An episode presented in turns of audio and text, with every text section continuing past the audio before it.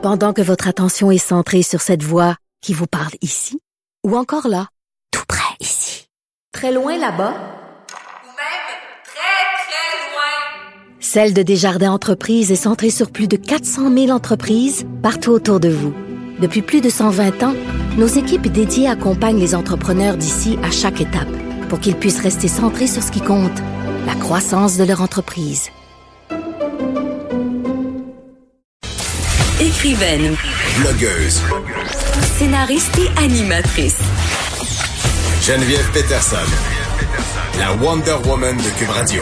plusieurs experts euh, qui s'entendent pour dire que la crise euh, de la COVID-19 va vraiment creuser euh, les différentes inégalités et ce, partout à travers le monde. Ce qui inquiète en ce moment depuis le début aussi, ce sont les enfants. On le sait, il y a des enfants vulnérables qui vraiment en ce moment euh, vivent des situations pas faciles à cause de la COVID-19. Et là, il y a les pédiatres du Québec qui se sont positionnés hier en faveur du déconfinement parce que justement, on veut aider ces enfants euh, vulnérables, ces enfants qui profitaient du système scolaire, ces enfants qui étaient en garderie, donc qui avaient des milieux stimulants, qui en ce moment peut-être sont prisonniers de milieux toxiques, sont prisonniers aussi de milieux où ils ne sont pas stimulés. On discute tout de suite de l'effet du confinement sur ces jeunes-là, ces jeunes qui sont dans le besoin avec le psychologue Camille Bouchard, que vous connaissez bien, professeur retraité de psychologie communautaire de l'UQAM et auteur euh, du célèbre rapport Un Québec fou de ses enfants. Bonjour, Monsieur Bouchard. Oui, bonjour Madame Peterson. Écoutez, euh, est-ce qu'on gère bien la question des enfants depuis le début euh, de la pandémie au, au Québec? Là? Euh, tant bien que mal, je dirais que au niveau de scolaire, on a vu tout de suite les, les faiblesses de notre organisation en milieu euh, d'éducation, où les enfants euh, et les parents ont été laissés à eux-mêmes une grande partie euh, du temps. On s'est rattrapé par la suite, mais de façon, je dirais, très peu convaincante. Ce qui m'inquiète et ce qui inquiète les pédiatres dont vous avez parlé, tout juste parlé, c'est le fait principalement que il y a parmi nous euh, des familles où les enfants se trouvent en, mode de, risque et de vulnérabilité plus grande. Et, habituellement, on, on s'en rend pas compte, là, mais ces enfants fréquentent l'école. Durant les heures d'école, il y a des adultes autour d'eux qui prennent soin de ces enfants, etc., qui les accompagnent. Des enfants qui présentent des difficultés particulières, etc. Mais, mais lorsque ce système-là ne fonctionne plus, ben là, il faut se poser des questions. Comment arrive-t-on à intervenir de façon adéquate? C'est très difficile.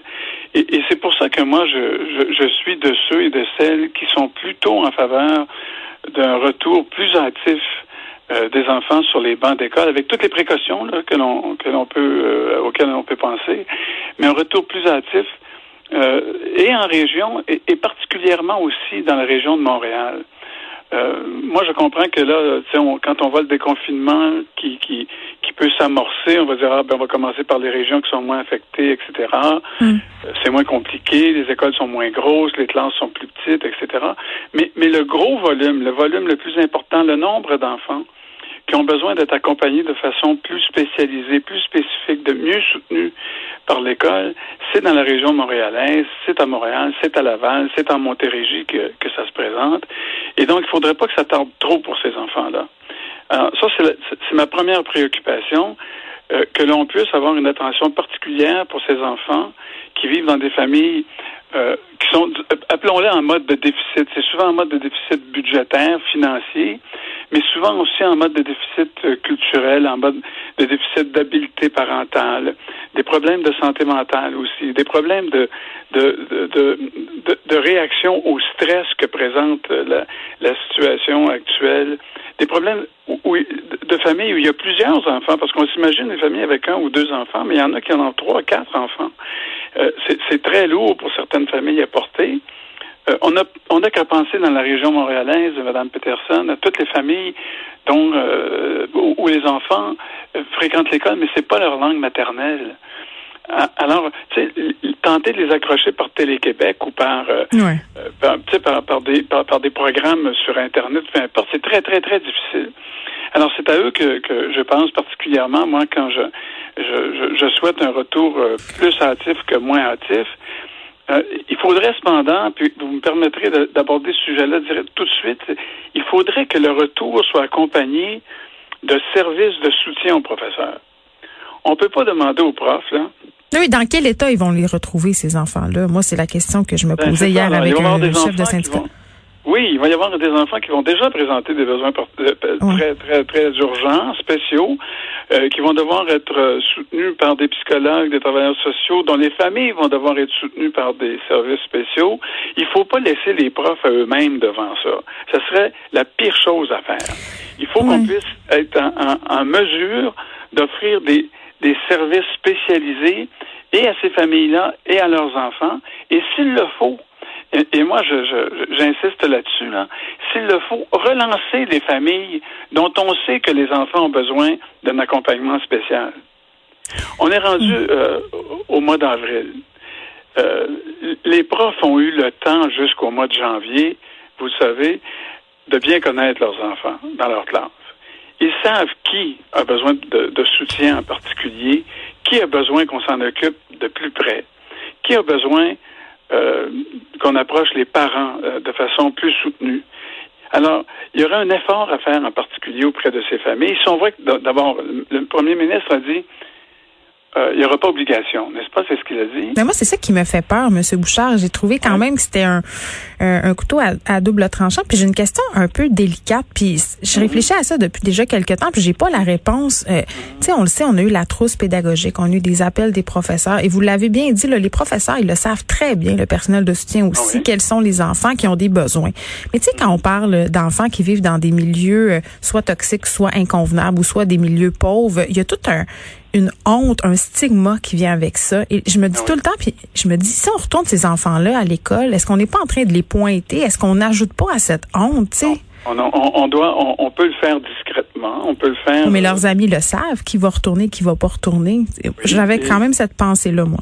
Oui, je sais, mais ce, ce serait vraiment euh, un, un mode d'étiquetage très accablant si on disait euh, nous accueillons euh, en premier les enfants qui présentent des besoins particuliers. Non, non, faut pas faire ça comme ça.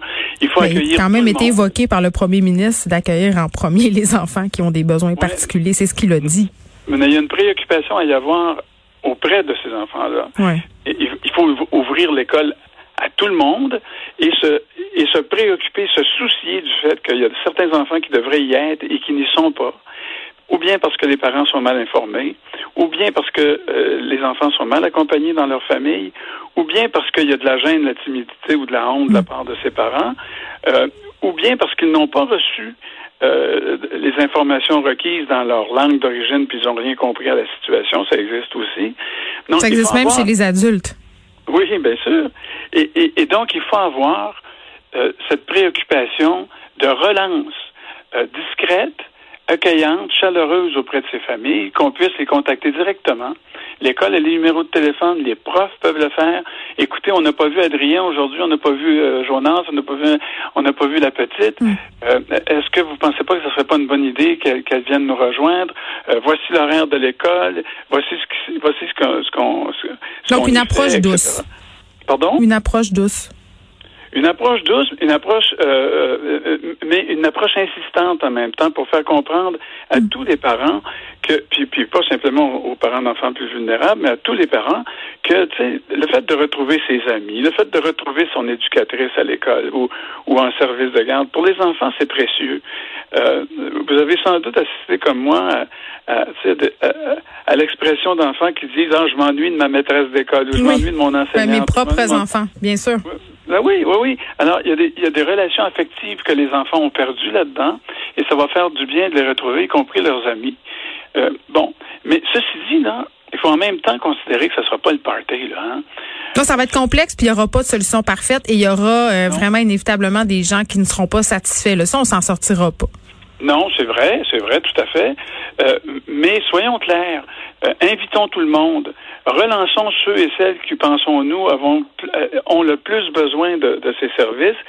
Ac- Appuyons nos profs, ça c'est les trois éléments dont on a parlé, vous et moi, jusqu'à maintenant. Appuyons nos profs avec des services qui sont compétents, qui sont au rendez-vous, qui sont là, qui soutiennent vraiment les profs. Et quatrièmement, assurons-nous qu'en dehors des heures d'école, on continue le confinement c'est pas le party, là, c'est pas, c'est pas, c'est, pas un signal que, OK, on est correct, on va faire un barbecue avec tout le monde dans la ruelle. Oh, non, ça, ça serait vraiment une mauvaise idée. Euh, et, et ce serait comme un signal comme quoi on, on est en train de manquer de manquer le bateau, là, puis on va refermer les écoles aussitôt, c'est ça qui se passe, j'ai comme l'impression. Alors, il faut faire attention. Euh, il faut continuer à être euh, discipliné comme on l'a été jusqu'à maintenant et accueillir les enfants de façon graduelle, bien ordonnée, bien, bien, bien encadrée par un personnel suffisant et avec une préoccupation pour les enfants qui, en, ont le plus besoin. Très bien, Camille Bouchard, professeur retraité de psychologie communautaire de l'UQAM et auteur du rapport Un Québec fou de ses enfants. Merci de nous avoir parlé. On se rappelle les pédiatres du Québec qui se sont positionnés en faveur d'un déconfinement pour aider les enfants les plus vulnérables à faire leur retour à l'école. Puis je veux juste dire, puis on en parle souvent ici à l'émission, il y a des enfants pour qui là, le repas qui est offert soit à l'école ou soit à la garderie, mais c'est le seul qu'ils auront dans la journée. Il y a une baisse de signalement à la DPJ alors vraiment, pour certaines familles, ce déconfinement-là, ça sera euh, véritablement la meilleure chose pour le développement des enfants. De 13 à 15. Les